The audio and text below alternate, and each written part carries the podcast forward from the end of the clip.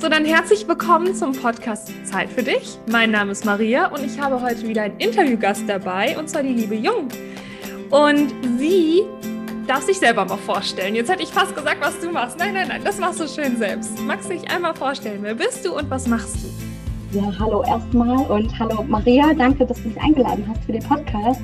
Ja, ich bin die Jung und ich bin 39 und ich arbeite als Paarcoach und ähm, bin verheiratet und mit meiner Jugendliebe sogar verheiratet, mit der ich seit morgen sind es 23,5 Jahren zusammen bin und wir haben auch eine gemeinsame Tochter, die tatsächlich schon volljährig ist. Wow. Und ich helfe anderen Paaren zu einer harmonischen und erfüllenderen Beziehung. Und ich coache tatsächlich ähm, Paare, die sich wirklich bewusst und aktiv für sich entschieden haben. Richtig, richtig schön. Ähm, du bist die erste Paar-Coachin, die ich auch kenne tatsächlich, weil ich mich mit dem Thema so noch nie auseinandergesetzt habe. Deswegen finde ich das richtig, richtig spannend, weil ich weiß, hier sind ein paar Zuhörer dabei, die äh, brennen, glaube ich, ähm, auf das, was du gleich erzählst. Bevor wir aber in dein Coaching tiefer eintauchen, magst du uns mal erzählen, wer war denn die Jung mit fünf Jahren? Hol uns da mal zurück in deine Kindheit. Wer warst du mit fünf Jahren? Mit so einer Frage habe ich jetzt überhaupt nicht gerechnet. Ich weiß. Danke für die Frage. Ich muss ganz kurz überlegen. Ja. Wer war ich mit fünf? Ich war mit fünf ein sehr neugieriges Kind und ein sehr verspieltes Kind. Ich war immer sehr interessiert an anderen Menschen und jetzt, ich rede mit meinem Mann auch sehr oft darüber, dass wenn ich auf Kindergeburtstagen eingeladen gewesen bin, dann habe ich mehr Zeit mit den Eltern verbracht, weil ich mich sehr dafür interessiert habe, wie die so miteinander umgehen weil ich das halt eben nur mit meinen Eltern kenne. Also meine Wurzeln sind, ähm, meine Eltern kommen aus Vietnam. Und ich glaube, dass viele auch wissen, dass Asiaten so gefühlstechnisch ähm, nicht so viele, ja, nicht so viele Gefühle zeigen. Da wird kein Händchen gehalten oder ein Kuss wird niemandem gegeben, auch den eigenen Kindern nicht. Und ich fand es einfach als Kind sehr spannend, wie das in anderen Familien ist. Und ich habe sehr, sehr viele Fragen gestellt, Fragen, die ich meine Eltern nicht ähm, stellen konnte. Sehr viel auch, was die Pubertät anging. Das war aber nach, nachdem ich noch, natürlich fünf gewesen bin. Mhm. Ähm, ich war auf jeden Fall ein sehr offenes Kind, muss ich sagen. Mhm. Und ähm, ich war sehr, sehr viel draußen. Also man ist dann einfach mal mit anderen Kindern rausgegangen, hat einfach mal geklingelt und hat gesagt, hast du Lust, nicht mit mir spielen zu gehen? Das machen die Kinder heutzutage ja leider nicht mehr so. Ja, ich habe es noch gemacht. Ja, das. Aber das stimmt, das machen die Kinder heute nicht mehr. Super selten eher, ne? Tatsächlich. Und ich wohne auf dem Land und selbst hier ist das aber fast nicht mehr vorhanden. Das ist richtig schade. Aber es ist auch spannend, dass du andere Eltern quasi so ausgefragt hast. Ähm, auch mutig, finde ich, als Kind. Hast du es denn mal bei deinen eigenen Eltern mal versucht als Kind, dass du da Fragen gestellt hast? Oder nicht? Nein, habe ich nicht gemacht. Also irgendwie kam ich nie auf die Idee, meine Eltern zu fragen, weil ich einfach beobachtet habe, wie die, die miteinander umgehen. Und ähm, ich glaube, mir fehlte das auch, dass sie mir zeigen, dass sie mich lieben. Das ist halt einfach so was typisch Asiatisches, würde ich jetzt einfach mal behaupten. Und ich habe aber bei den anderen Eltern immer gespürt, ich darf so sein, wie ich bin. Und dann habe ich halt auch die Fragen gestellt. Und ich habe, mir fällt gerade ein, ich habe tatsächlich auch meinen ersten Kurs mit fünf bekommen. Da war ich zu Hause bei einem Jungen und da war die Mutter gerade zu Hause und der Vater kam von der Arbeit nach Hause. Und ich habe die beiden beobachtet und da hat der Vater der Mutter einen Kurs gegeben. Und ich bin dann zu dem Jungen in sein Zimmer gegangen und habe dann gesagt, oh Gott, deine, deine Eltern, die haben sich gerade geküsst. Ich kannte das ja nicht von meinen Eltern. Und dann hat er mir plötzlich einen Kuss gegeben und dann war ich total irritiert und habe gesagt, ich muss jetzt nach Hause. total überwältigt. Oh mein ja. Gott, was passiert hier? Wie spannend, ja, wie spannend. Dabei ist es so wichtig, dass Kinder äh, Zuneigung bekommen. Ähm, mhm. Ich überspringe ganz kurz ein paar Jahre. Würdest du sagen, du hast davon, ja, Schaden will ich jetzt nicht unbedingt sagen, mitgenommen, aber hat das Spuren hinterlassen, diese fehlende Liebe von deinen Eltern? Oder würdest du sagen, nee, passt schon? Doch, auf jeden Fall hat es sehr viele Spuren hinterlassen. Also ich habe bis vor kurzem auch noch sehr viel mit mir da gekämpft. Ähm, jetzt, jetzt, jetzt bin ich mit der Frage überfordert. Kannst du mir die Frage nochmal stellen, bitte? Ja, ob du so, ähm, ich sage jetzt mal, Nachwirkungen davon hattest. Ähm, ich meine, wie kann ich die Frage jetzt umformulieren? Ähm, es macht ja was mit einem, je nachdem, was einem in der Kindheit so passiert. Mhm. Und das ist ja eher so eine Erziehungssache, sage ich jetzt mal. Hattest du damit später im Leben innere ja, Kämpfe, hast du jetzt auch schon mhm. gesagt, oder ähm, auch irgendwie psychisch hat das was mit dir gemacht? Ja, ich habe natürlich dann immer das Gefühl gehabt, ich bin nicht genug. Ich habe bei anderen Kindern das ja beobachtet, dass sie sehr viel Liebe bekommen haben und Zuneigung bekommen haben. Und ähm, mein Vater zum Beispiel, ich war ein sehr, ich war ein Papakind. Ich habe viel Zeit mit ihm verbracht. Mit ihm habe ich auch gekuschelt aber mit meiner Mutter zum Beispiel nie. Also die hat nur den Haushalt geschmissen und hat sich ums Essen gekümmert und alles und war so für uns da, aber ich habe von ihr diese Zuneigung nie bekommen und ich habe das halt natürlich auch immer hinterfragt, ob ich nicht gut genug bin und dann kam halt auch irgendwann der Moment, dass es hieß, ja, ich bin ein dickes Kind und man möchte ja eigentlich von den Eltern positive Sachen hören, dass man geliebt wird. Und wenn, wenn du spürst, dass deine Mutter zu dir sagt, du bist zu dick oder sowas, dann denkst du, du bist nicht genug. Und es kam aber dann erst mit der Geburt meiner eigenen Tochter, als ich 21 war, hat sich das entwickelt zwischen meinen Eltern, dass, das, ähm, dass die Beziehung zwischen uns besser geworden ist. Und ich kannte die Lebensgeschichte meiner Mutter nicht. Ich wusste nur, dass sie sehr früh Waisenkind gewesen ist. Und ähm, an einem Abend waren die bei uns zu Besuch und dann haben wir uns getraut, mein Mann und ich, meine Eltern nach der Geschichte zu fragen. Und da kam raus, dass meine Mutter mit zwölf Waisenkind geworden ist dass sie dabei zusehen musste, wie ihr eigener Vater und ihr Bruder erschossen worden sind. Oh, ja. Und ähm, dann ist ein Jahr später oder so ihre eigene Mutter auch gestorben und sie war die älteste Tochter und musste sich um noch drei Geschwister kümmern. Darunter war auch ein Baby. Also meine Tante war damals ein Baby und erst da habe ich verstanden, warum meine Mutter so ist, wie sie ist, weil sie wurde einfach so schnell erwachsen und dadurch, dass sie noch die vietnamesischen Wurzeln hat, hat sie das ja auch nie erfahren, diese Liebe, die, die ich mir gewünscht habe. Mhm. Und ähm, ich kann jetzt einfach viel mehr Mitgefühl mit meiner Mutter haben. Habe auch versucht, meinen Eltern irgendwann auch mal selber zu zeigen, dass ich sie liebe, was mir sehr, sehr schwer fällt. Ich kann allen anderen Leuten zeigen, wie sehr ich sie liebe. Mhm. Aber es fiel mir schwer, es meinen Eltern zu zeigen, weil ich mir einfach so sehr gewünscht habe, dass sie es mir geben. Ja. Ja. Oh, danke. Oh, dass du uns da so tief mit reingenommen hast. Das fällt dir auch schwer, darüber zu reden, oder? Ja, also ich merke, dass das emotional für mich ist. Das ist okay, ja. ich teile es ja gerne, weil ich weiß, dass es anderen Menschen auch hilft. Mm. Ja. ja. Danke, danke, danke. Also ja, es ist natürlich, ähm, ich habe auch russische Wurzeln. Äh, meine Mama kommt aus Russland. Mhm. Und das ist, sie wurde auch streng traditionell erzogen und ähm, sie ist ein ganz lieber Mensch, aber auch an manchen Stellen, glaube ich, äh, sie hat uns sehr viel Liebe gegeben.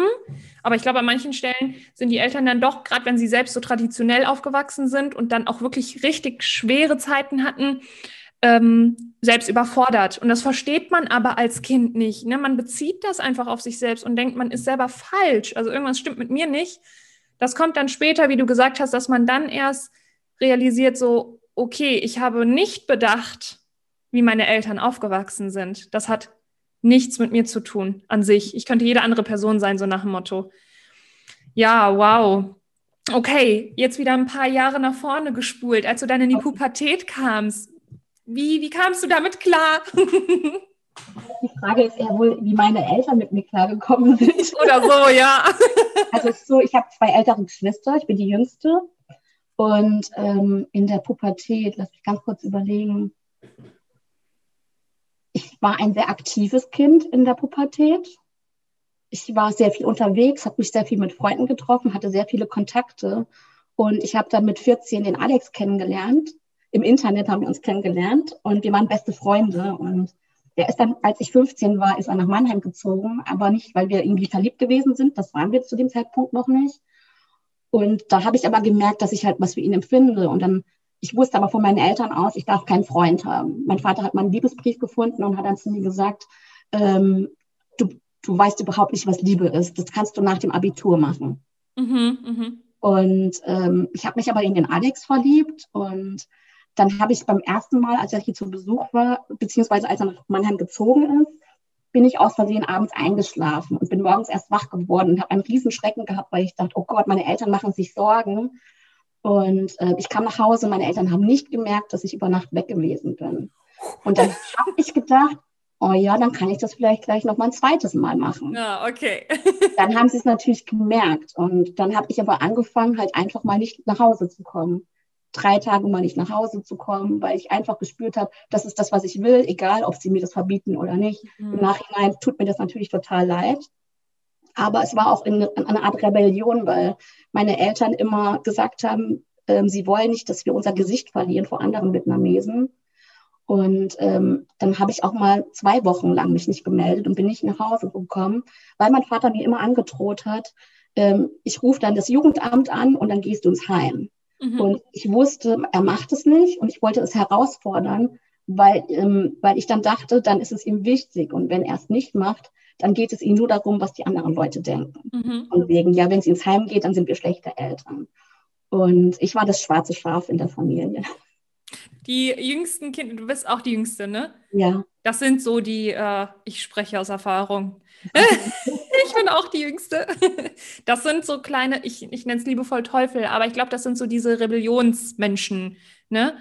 Ähm, ich meine, wir sind nur zu zweit. Meine Schwester war aber so ein Engelchen und das ist halt auch das, was ich beobachte. So die ersten Kinder sind irgendwie so, die passen sich an ja. und die versuchen es den Eltern recht zu machen und die Jüngsten, die hauen voll auf die Kacke und sagen, Alter, ihr könnt mich alle mal, weil ich mache, was ich will. Auch heute noch, also es ist immer noch so. Ja. Im Alter. Ja, ja, ja. Definitiv. ja, okay. Ähm, wie, wie sah das dann so schultechnisch aus? Also kamst du mit der Schule gut klar oder wie war das da? Du stellst mir halt echt die, die, die in Anführungsstrichen schlimmsten Fragen, weil. ich weiß. Ja, weil ähm, also ich war sehr gut in der Schule erst. Dann habe ich ja den Alex kennengelernt und dann habe ich angefangen, die Schule zu schwänzen. Mhm. Und äh, ich war dann nicht mehr gut in der Schule, weil ich einfach den Anschluss nicht mehr gefunden habe. Und tatsächlich bin ich dann von der Schule geflogen, weil ich zu viel Schule geschwänzt habe. Mhm. Krass. In welchem Schuljahr ist das passiert? Ähm, in der 11. Klasse. Also ich hatte eigentlich gar nicht mehr so lange.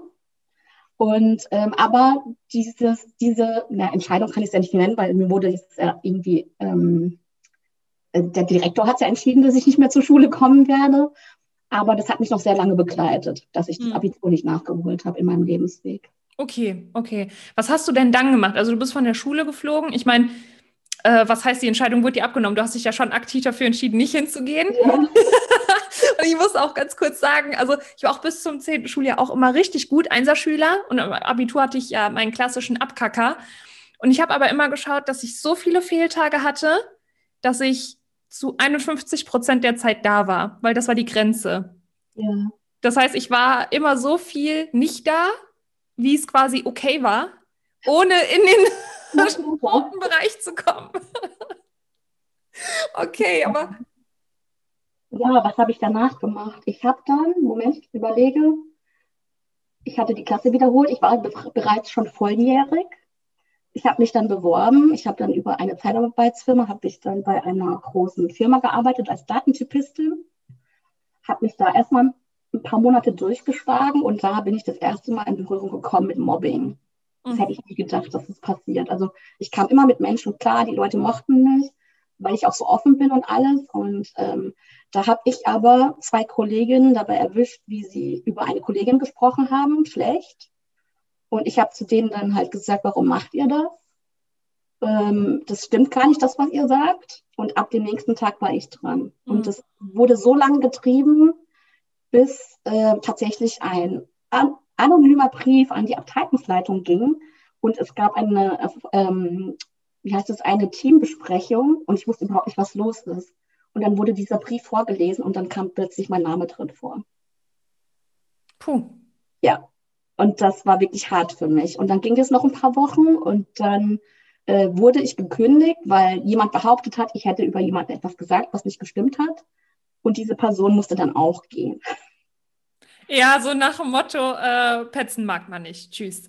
Ja, also das Ja, aber hat denn irgendeiner von den Führungskräften mit dir zu dem Zeitpunkt gesprochen und mal deine Sichtweise angefragt? Das war denen egal. Also dadurch, dass wir Zeitarbeiter gewesen sind, waren wir eh austauschbar. Oh, ja, okay. Und das war denen egal. Hauptsache, wir machen keinen Stress mehr. Aber ich habe ja gar keinen Stress gemacht. Das aber ist halt unfair. Halt boah, da werde ich aktiviert, ne? Und wenn so unfaire Sachen passieren, boah, da, da, da geht mein Feuer los. ich habe da auch echt total an mir gezweifelt, weil das das erste Mal war, dass ich mit jemandem nicht zurechtgekommen bin oder die mhm. Person nicht mit mir zurechtgekommen ist. Und die Frau war so alt, sie hätte meine Mutter sein können. Die hatte ein Kind, was so alt war wie ich und hat mich sehr verletzt zu dem mhm. Zeitpunkt. Mhm. Jetzt würde ich natürlich anders darauf reagieren. Heute würde ich die Person darauf ansprechen und sagen, du musst nicht mit mir klarkommen, aber bitte mach sowas nicht. Ja, ja gut, aber irgendwann ist immer, also ist immer das erste Mal. Ja. Und wenn du das noch nie vorher hattest, das ist, glaube ich, auch super überwältigend, ne? Wenn man eigentlich immer mit Menschen klarkam und auf einmal ist da so eine Pissnelke, sage ich ja. jetzt mal ganz böse, die äh, mit sich selbst und ihrem Leben einfach nicht klarkommt und ihren eigenen Shit auf alle projizieren muss, anstatt sich selbst mal zu reflektieren. Boah, ja, das ist schwierig, je nachdem, ja, wenn man, wie willst du da reagieren, wenn du das noch nie hattest? Ne? Von daher, scheiß Situation, aber du bist daran gewachsen. Ja, auf jeden Fall. Oh, Kacke. Okay, ja, und da wurdest du dann gekündigt. Und dann? Genau.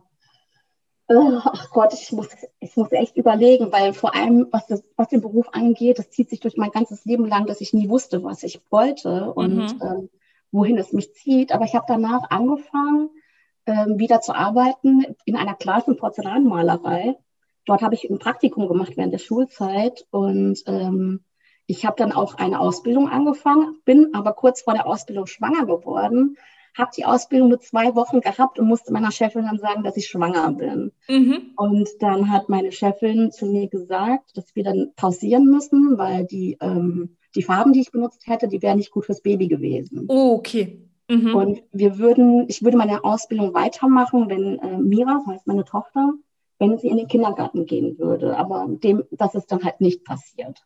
Mm, okay. Und dann folgten eigentlich immer nur kleine, kleine Jobs in, im Büro. Und bis ich Ende 20 war, habe ich gemeint, ich muss jetzt mein Abitur nachholen. Mhm.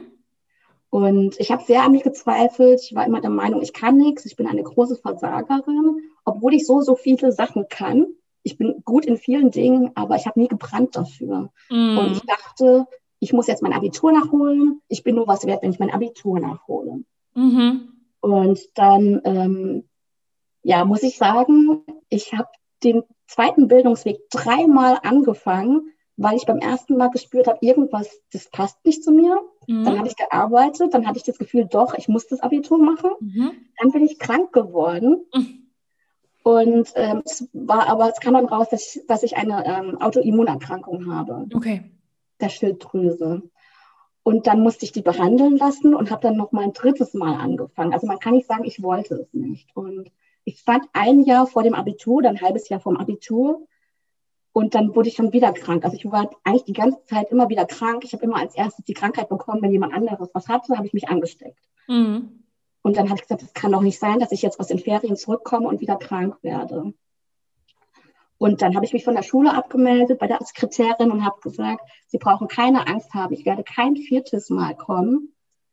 Und seitdem ging es bergauf. Also meine Gesundheit, ich bin fast gar nicht mehr krank. Ähm, ja. Siehst du da eine, einen Zusammenhang? Ja, auf jeden Fall. Ich habe so gegen mich gearbeitet und ähm, ich habe gemerkt, dass ich dachte, ich muss das Abitur machen, weil meine Eltern mir das immer gesagt haben. Mhm. Meine Geschwister haben beide Abitur und mir wurde immer vermittelt, ich bin nur etwas wert, wenn ich Abitur habe. Mhm. Und ich mm. dachte das halt irgendwann selber. Mhm. Aber mein Körper wusste es natürlich besser. Ja, und im Grunde genommen, hast du da dann auf deinen Körper gehört oder also war das so eine Stimme, die dann gesagt hat, okay, komm, viertes Mal probierst du es jetzt nicht? Oder was, was war so der Auslöser, dass du dir dann sicher warst, komm, ich lasse das jetzt? Das war tatsächlich der Moment, nachdem ich von den Fer Herbstferien in die Schule ging und sofort wieder krank geworden bin.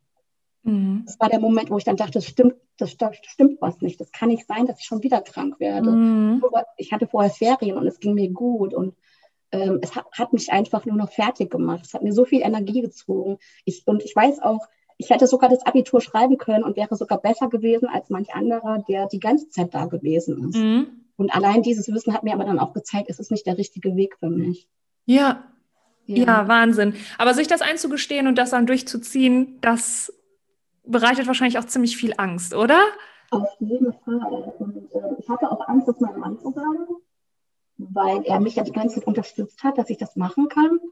Ähm, aber ich habe, ich war mit den Kräften am Ende. Also ich habe zu ihm auch gesagt, Schatz, ich kann nicht mehr und am liebsten will ich nur noch zu Hause sein. Ich weiß, dass ich, dass ich zu Hause viel glücklicher bin und dann bin ich halt eben nur Mutter. Mhm. Okay. Ja. ja. Wahnsinn. Also der Körper, der redet sehr viel mit uns und er wird halt irgendwann einfach auch lauter. Ne? Also wenn wir nicht okay. hinhören, okay, können wir machen, aber irgendwann geht der Ausschaltknopf an. Ne? Bei mir waren es dann zum Beispiel immer Migräneattacken oder Magenschmerzen. So oh, Migräne, ich weiß, also das ist halt das, ich habe auch immer lange nicht auf meinen Körper gehört und habe weitergemacht. Und der Körper, der legt irgendwann den Schalter um und sagt, gut, wenn du es nicht im Guten mit mir versuchen willst, dann schalten wir dich jetzt mal für die nächsten Wochen aus. Ja, wenn ich hören und will, muss fühlen. Ja. ja. Und wie kann das dann, dass du ähm, so in die Richtung Paar-Coaching dann gekommen bist? Das hat wirklich ewig gedauert. Also ich habe ja gesagt, ich bin schon 39. Erst und 39? Ja, danke. und es kam vor zwei Jahren zu mir, beziehungsweise eigentlich war es schon die ganze Zeit da. Also in meinem Freundeskreis war es immer, meine Freunde kamen immer zu mir mit ihren Beziehungsproblemen und ich konnte immer helfen und mein Mann hat immer gesagt, Jung, coach doch die Leute, hilf denen doch, auch was äh, Selbstbewusstsein anging, weil ich kann Leute problemlos anquatschen auf der Straße und alles. Und ich habe immer gesagt, nee, ich kann den Leuten das nicht beibringen, ich mache das halt einfach. Wie soll ich denen was beibringen, wenn ich gar nicht weiß, wie ich es ihnen beibringen soll? Und vor zwei Jahren kam dann der Wendepunkt. Da hatten wir ähm, zu Hause private Probleme, auf die ich jetzt nicht weiter eingehen kann und möchte. Ja. Ähm, auf jeden Fall war ich sehr, sehr belastet durch eine Situation in der Familie bei uns und ähm, ich saß einfach nur noch weinend da und habe dann gedacht, nee, was kannst du jetzt machen? Was kannst du jetzt machen, damit es dir besser geht? Und äh, ich war vorher noch auf einem Vortrag, zwei Monate vorher bei jemandem, die auch gecoacht hat, die auch den gleichen Hintergrund hat wie ich, die vietnamesische Wurzeln hat. Mhm. Und ich habe ihr damals bei Instagram geschrieben und habe gesagt, ich finde es total toll, dass du die Menschen coachst und mir wurde schon oft gesagt, dass ich das auch machen soll, aber ähm, das fühlt sich so leicht an bei mir und äh, leicht an. Und dann hat sie gesagt, ja, nur weil es leicht ist, denkst du, du kannst kein Geld dafür nehmen. Und das war der Punkt, wo ich dann angefangen habe zu weinen und es hat sich irgendwie, bei meinem dritten Auge hat sich dann Gefühl gelöst. Mhm. Und das war ein Glaubenssatz, den ich hatte. Mhm. Arbeit muss schwer sein. Und das hat dann noch zwei Monate gedauert, bis ich dann gesagt habe, okay, ich möchte es probieren. Und ich wusste aber noch nicht, ob es in welche Richtung es genau geht. Ich habe dann angefangen, Freunde anzuschreiben und habe gesagt, ich möchte coachen und habe drei Sachen angeboten, wie ähm, eine Frau zu coachen, die Mutter ist und die, ähm, die einfach sich nicht genug um sich selber gekümmert hat. Mhm. Ähm, eine Frau, die ähm, ihren Job wechseln möchte, aber schon weiß, wie es weitergehen soll, aber noch die Bestärkung braucht. Und das dritte war, dass ich ein Pärchen suchen möchte, dem ich helfen kann, auf ein anderes Level zu kommen. Also mhm. nicht so von wegen, sie sind jetzt kurz vor der Trennung, sondern die wirklich wachsen wollen miteinander. Mhm. Und das habe ich an meine Freunde geschickt, was sie dann auch weitergeben konnten. Und dann hat sich tatsächlich eine Freundin gemeldet und hat gesagt, meine beste Freundin hätte Interesse am Paarcoaching. Und ich hatte ehrlich gesagt Angst, denn ein Teil von mir war so, oh, ich will das. Und der andere Teil so, oh Gott, was ist, wenn sich jemand meldet? Ja, ja, Klassiker. Vielleicht kennst du das ja auch. Ich weiß ja nicht, nicht wie es bei dir gewesen ist, aber so ein Gefühl halt einfach. So, ich gehe jetzt damit raus, aber hoffentlich meldet sich keiner. Oh Gott. Ja, das ist eigentlich total bescheuert, oder? ja, und so fing das an. Ich habe dann ähm, erst mit ähm, der jungen Frau telefoniert und also ich war so nervös. Ich habe ja, sie haben gleich direkt Video, einen Videochat gemacht. Und mein Kinn hat so gezittert vor lauter Nervosität. Und ähm, dann haben wir geredet und wir haben auch schon sofort gemerkt, wir verstehen uns. Und dann hat sie zu mir immer gesagt, ihr Freund weiß noch nichts davon. Mhm. und dann habe ich gesagt, okay, dann lass uns doch einfach mal kennenlernen. Und dann sind die beiden tatsächlich zu mir hierher gefahren. Die wohnen so eine Dreiviertelstunde weg. Mhm. Und dann stand danach sofort fest, dass wir das zusammen machen. Wie schön. Und dann habe ich die beiden zwölf Wochen lang begleitet mit einem Coaching. Wow. Richtig, richtig ja. cool. Ah, toll. ja, wirklich schön. Und ich habe noch nie so gebrannt in meinem Leben. Ich hatte noch nie dieses Gefühl. Und deswegen weiß ich einfach, das ist das Richtige. Und vor allen Dingen auch wie schön, und da kann aber jeder sich eine Scheibe von abschneiden, so dieses, egal was dir in der Kindheit passiert ist, ne? Und ich glaube sogar, dass deine Eltern das ja nicht böswillig gemacht haben, sondern es war sehr traditionell und man hat das halt so gemacht. Das ist ja ein Klassiker, ne? Und, und du bist eben mit dieser fehlenden elterlichen Liebe, sage ich jetzt mal, aufgewachsen. Aber du bist dann nicht losgegangen und hast gesagt, ja, weil meine Eltern ABC gemacht haben, bin ich jetzt XYZ, sondern du hast genau das Gegenteil davon gemacht und coacht jetzt sogar Paare, dass, ich meine, ich, mich interessiert gleich noch super so die größten Learnings, die du herausgefunden hast für dich selber auch nochmal innerhalb von diesen Coachings, aber ich finde das einfach so schön, du hast aus dem vermeintlich Negativen, was dir passiert ist, so was Schönes gemacht und man hat halt einfach immer diese Wahl, weil das ist eine Erfahrung, die man gemacht hat. Was du aber mit dieser Erfahrung dann machst, ob du dich dann in deinem Leid suhlst und sagst, oh mein Gott, ich hatte so eine schlechte Kindheit, oder sagst, okay, komm, Arschbacken zusammenkneifen, wie kann man es anders machen? Ja. Und, und das ist so schön und ah, mega. Ich, Wahnsinn. Also wirklich auch meinen größten Respekt, dass du das so für dich auch machen konntest, dass du trotzdem aufgeblüht bist, dass du trotzdem dich ja nicht in dieser Geschichte hast gewälzt, ne? Und ja. ja, was mich jetzt interessiert, ist so, weil das interessiert jetzt auch bestimmt ganz viele Leute, die vielleicht in einer Beziehung sind oder nicht. Was sind so deine größten Learnings oder ja, ich weiß nicht, ob du so eine Top 3 hast, was in den Beziehungen in Anführungsstrichen falsch läuft, was dir so auffällt. Hast du da was? Ja, also am wichtigsten ist die Kommunikation. Also ich weiß nicht, du führst ja auch eine Beziehung, bist ja auch verheiratet. Ja. Und äh, die Kommunikation ist wirklich das Schwierigste. Wenn die Kommunikation funktioniert, das ist die, die Basis eigentlich für die Beziehung. Ähm, viele, viele haben ja auch Wunden aus ihrer Kindheit mitgebracht und alte Glaubenssätze und viele erwarten auch, dass der Partner das versteht und auch ohne Worte zu wechseln. Und ähm, ja, die Kommunikation ist auf jeden Fall das Wichtigste dass man auch immer von sich spricht, von den Gefühlen her und nicht dem anderen Vorwürfe zum Beispiel macht. Vor allem das gewaltfreie Kommunizieren ist sehr, sehr wichtig. Und Kannst du ganz kurz bei dieser gewaltfreien Kommunikation ein Beispiel, ein, einen Satz geben, vielleicht sinngemäß das gleiche, was ein gewalttätiger Satz wäre und was ein gewaltfreier Satz ist? Ja, also du kannst dir jetzt einfach mal vorstellen, dein Partner würde auf dem Tisch sein dreckiges Geschirr liegen lassen. Mhm. Und ähm, er sagt dann im Vorbeigehen, es räume ich später weg. Mhm. Und wenn du das dann hast, meistens wird man irgendwie sauer und wütend. Und dann sagt man dann halt, ja, dann räume ich es halt selber weg oder man schimpft mit dem Partner.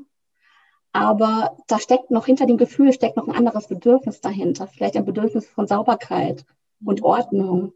Und anstatt dem Partner dann Vorwürfe zu machen, kann man zu ihm gehen und sagen, dass man eben das Bedürfnis nach Ordnung und nach Sauberkeit hat und ihn liebevoll darum bitten, das für einen zu machen, mit einer klaren Ansage aber, indem man zum Beispiel sagt, räum es bitte in die Spülmaschine. Weil wenn du sagst, räum es bitte weg, dann steht es vielleicht morgen woanders. Und es passt dann steht es auf der Spülmaschine. Ja, genau, so ungefähr. Also man muss wirklich gucken, wie man kommuniziert, dass man halt auch immer bei, bei sich bleibt und vor allem die Verantwortung selber dafür übernimmt für das, was man fühlt. Mhm. Weil es ähm, ganz viele sind ja dann der Meinung, ja, der Partner hat dafür gesorgt, dass ich jetzt sauer bin. Mhm. Aber es geht in der gewaltfreien Kommunikation, dass du für dich ähm, die Verantwortung übernimmst und liebevoll aber auch mit dir bist. Nicht nur mit deinem Partner, sondern auch mit dir. Mhm. Ja. Wie schön. Ja, mega. Ich habe noch eine Frage, sie ist weg. Verdammt, ich war gerade ich war gerade so verliebt in diese Worte, die du gesagt hast. Aber was mir dann auch durch den Kopf ging, ist, es ist immer das Gleiche. Es ist immer das Gleiche. Es ist Kommunikation ist immer die Basis von allem. Verantwortung übernehmen und aus der Ich-Perspektive sprechen. Ja. Es ist egal, ob es der Beruf ist, ob das irgendwas anderes ist oder ob es die Beziehung ist. Ne? Das ist einfach der Wahnsinn. Ja, alle Immer das gleiche Schema. Ja. Ah, ich habe die Frage wieder. Sehr gut. Ja, Hast du das Gefühl, ich meine, das ist jetzt natürlich eine rhetorische Frage, äh, dass Frauen und Männer anders kommunizieren? Ja. Also Männer sind eher sachlich Und die Frauen, die bringen da immer sehr, sehr Gefühle mit rein und es wird sehr, sehr viel interpretiert. Mhm. Und dann kommen halt Vorwürfe und dann macht der Mann halt auch zu. Und ähm, ja, da ist schon ein Unterschied. Auch was ähm, Probleme angeht, wenn die Frau irgendwie das Bedürfnis hat, eigentlich nur in den Arm genommen zu werden. Die kommunizieren aber irgendwie ihr Problem und der Mann ist der Meinung, er muss es jetzt lösen, weil er ja möchte, dass die Frau glücklich ist. Mhm. Dann ist die Frau aber unglücklich, weil er jetzt mit einer Lösung kommt, aber er möchte sie nur in den Arm genommen werden also dieses klare Aussprechen, was ich gerade will. Ja. Ne? Sag dem Mann, was du willst. Ich will also, jetzt umarmt werden. Ich habe das früher auch gemacht. Ich hab, bin davon ausgegangen und habe erwartet, dass mein Mann weiß, was ich fühle und was ich denke. Ja. Und er musste mir so oft sagen, Schatz, ich bin bereit, dir das alles zu geben, aber ich kann nicht hell sehen. Ja. Und das ist auch etwas, was ich meinen Coaches auch immer sage. Es tut mir leid, dein Mann kann nicht hell sehen, aber du kannst ihm klar sagen, was du möchtest, dann wird er das auch machen. Also meistens. Ja, also klar, immer so ein Aufeinander zugehen und so, ne? Ja. Und auch immer schön in der Waage, aber das ist halt wirklich so. Und das, wenn man das mal beobachtet, also gerade Frauen äh, haben das ja ausperfektioniert, muss ich mal sagen, und mich mit eingeschlossen. Ich habe äh, viele, viele Jahre jetzt persönliche Weiterentwicklung hinter mir, dass ich, ich würde sagen, zu 80 Prozent mich mittlerweile deutlich ausdrücken kann in allen Bereichen. Da schwingen immer noch die 20 Prozent, wo dann so mein alter Ego reinkommt. und ähm, äh, fuck, roter Faden verloren. Was wollte ich jetzt sagen? Ach so, dieses, dass man dann als Frau oder Männer können das bestimmt auch, aber ich finde Frauen generell ähm, so sprechen, dass man hinten raus eigentlich gar nicht weiß, was sie will. Und ja, sie erwartet aber, dass du zwischen den Zeilen liest. Ja. So zwischen den Zeilen lesen, als wäre das irgendein Roman, irgendein so Buch, weißt du, wo man dann hinten raus irgendwas interpretiert. Ich glaube, das ist den Männern auch zu kompliziert, haben die keinen Bock drauf. Ich glaube, ja. wir Frauen stehen auf so Spielchen, Ne? So zwischen Leider. den lesen finden wir toll, machen wir ja auch permanent, überall, wo es auch nichts zu lesen gibt. Vor allem ist es auch so, dass die Frauen immer wissen, was sie nicht wollen. Hm. Aber wenn sie nicht wissen, was sie wollen, woher soll denn der Mann wissen, was sie wollen? Ich habe gerade äh, ganz aufgeregt in die Kamera gezeigt, für die, die es nicht sehen. ja, das ist so, ne? Werd die erstmal. Oh, da habe ich auch so ein geiles Bild im Kopf, das habe ich irgendwo gelesen. Wenn man zum Arzt geht, so eine Metapher jetzt, wenn man zum Arzt mhm. geht und der Arzt fragt, ja, was, ne, was, was, was kann ich tun oder was ist los? Ja, ich habe Kopfschmerzen. Ja, was wollen Sie denn dann? Ich will keine Kopfschmerzen mehr. Ja, genau. Nee, was willst du stattdessen? Benutz mal was Positives. Was willst denn du, wenn du keine Kopfschmerzen willst? Was ist es denn? Und dann immer diese Fragezeichen im Gesicht so, äh, ja, was will ich denn? ja, das ist eine gute Frage. Und ähm, was man auch merkt, ist, Männer, wenn Männer miteinander Probleme haben, die klären die Sachen. Wir Frauen, überlegen uns noch, was hat die jetzt gemeint? Die hat es bestimmt so und so gemeint, wir interpretieren es. Dann wird es nicht ausgesprochen, weil man, weil man irgendwie Gefühle nicht verletzen will oder sonst irgendwas. Aber Männer klären das sofort. Ja, ja, auch diese Verantwortung, also klar, Verantwortung für sich übernehmen, aber auch diese Entscheidungsverantwortung dem anderen aber auch zu überlassen. Ne? Ich finde auch, ein bisschen anderes Beispiel, aber klassisch Mütter, die dann überlegen, die versuchen, die Entscheidung für die Kinder schon abzunehmen, irgendeine Frage zum Beispiel nicht zu stellen, damit die Kinder nicht, ich weiß nicht, ähm, ja, aber stell doch die Frage und überlass es doch dem anderen, wie er darauf reagiert und was er dafür entscheidet und versuch diese Entscheidung nicht vorher schon abzunehmen. Ja. Das bist ja nicht du. Du kannst das ja nur für dich entscheiden. Aber ne? so war es früher auch.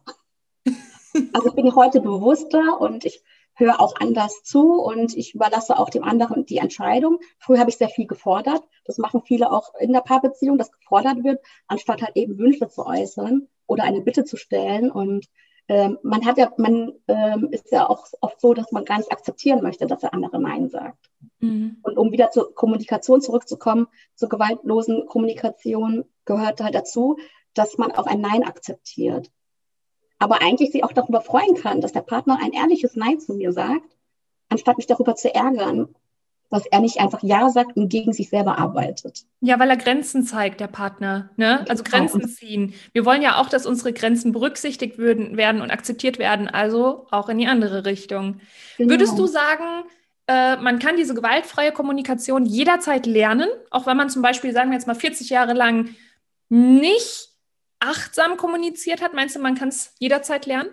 Ja, ich finde, man kann es lernen, denn es ist eine innere Haltung. Es ist keine Technik, sondern eine innere Haltung, dass du dich wirklich dafür entscheidest, empathisch mit dir zu sein und mit deinem Gesprächspartner empathisch zu sein um eben solche Fälle nicht mehr zu haben, dass man sich irgendwie äh, in die Haare bekommt oder so. Und es ist einfach eine klare Entscheidung, dass man sagt, ich möchte das so. Ich möchte mich nicht mehr mit jemandem streiten. Ich möchte das ganz normal klären, sodass die Person Verständnis bekommt und ich aber auch Verständnis bekomme. Ja. Ja. Mega. Wie ist das jetzt, wenn die Leute sagen, oh mein Gott, ich muss mit meinem Partner unbedingt zu jung und mich coachen lassen? Wie finden die dich? Ähm, wie sie mich finden, das ist eine gute Frage. also ich glaube, dass sie mich auf jeden Fall nett finden. Achso, ich meine auf, auf, auf, den Social-Media-Kanälen. Achso. ich habe gedacht, oh, was ist das denn jetzt für eine Frage? also, äh, man findet sich, mich momentan nur auf Instagram unter im Auftrag der Liebe. Mhm. Und da gebe ich auch ähm, wertvolle Tipps auf meiner Seite. Ich muss jetzt immer noch grinsen, wegen ich das falsch verstanden habe. Alles gut. Wieder ein Learning. Ich glaube, ich formuliere die Frage beim nächsten Mal anders. ja, ich kann ja sagen, ich finde mich gut. Ja, das ist auch schon mal gut. Ich finde dich auch gut. Also man kann mich jederzeit einfach anschreiben und mich kennenlernen und mit mir ein ähm, unverbindliches Gespräch vereinbaren. Ja. Und da lernt man sich einfach kennen. Ich würde dann auch fragen, was sie sich darunter vorstellen, wo die Probleme liegen. Und ich würde dann gucken, ob ich da helfen kann oder nicht. Und ähm, ja, Richtig. einfach anschreiben, keine Angst davor haben, mich anzuschreiben. Ich beiße nicht. Und ähm, ich kann bestätigen, sie beißt nicht. Danke. Gewaltlos. Genau. ja, ich verlinke dann deinen Instagram-Account auch in den Show Notes, dass die Leute das ganz easy haben. Einfach nur draufklicken und dich finden können und äh, auch dann herausfinden können, wie sie dich finden. gerne. Und, und, dann noch eine letzte Frage. Und zwar, was ist so deine nächstgrößere Vision oder dein nächstgrößerer Wunsch? Hast du da einen? Ja, also mein nächstgrößerer Wunsch ist allgemein, dass sich, es klingt jetzt irgendwie wie sowas wie, dass ich antworte mit Weltfrieden und so, aber ich wünsche mir, dass mehr Paare sich aktiv für sich entscheiden und auch sagen, sie möchten etwas beide für die Beziehung tun und daran arbeiten, denn tatsächlich ist Beziehung Arbeit. Man kann aber so weit kommen, dass es sich nicht mehr wie Arbeit anfühlt. Mhm. Und ähm, dass man sich akzeptiert, so wie man ist und auch so geliebt wird selber, wie man ist. Und dass man keine Angst davor haben muss, dem Partner das zu sagen, was man fühlt. Weil viele haben ja Angst davor, etwas zu sagen und dass sie dann irgendwie äh, weggestoßen werden. Und das ist so auch mein Ziel, dass die keine Angst haben, miteinander zu sprechen. Und das ist so eine schöne Basis. Und ähm, heutzutage ist es ja so, dass viele Leute sehr früh aufgeben mhm. und der Meinung sind, nee, das ist nicht der richtige Partner. Wenn du entscheidest, ich will das, dann kriegst du das auch hin. Ja. Aber natürlich müssen es beide wollen. Ja. Ich wünsche mir einfach mehr Liebe, ja. oh, schön. Oh, ich danke dir für dieses wunderbare Gespräch und äh, für, für die ganzen Einblicke und ach, richtig schön. Ich bin ganz verliebt. dann, dann danke, dass du hier zu Gast warst und ich wünsche dir noch einen wunderschönen Tag. Ich danke dir auch, liebe Maria, und wünsche dir auch ein ganz besonders langes, schönes Wochenende. Dankeschön.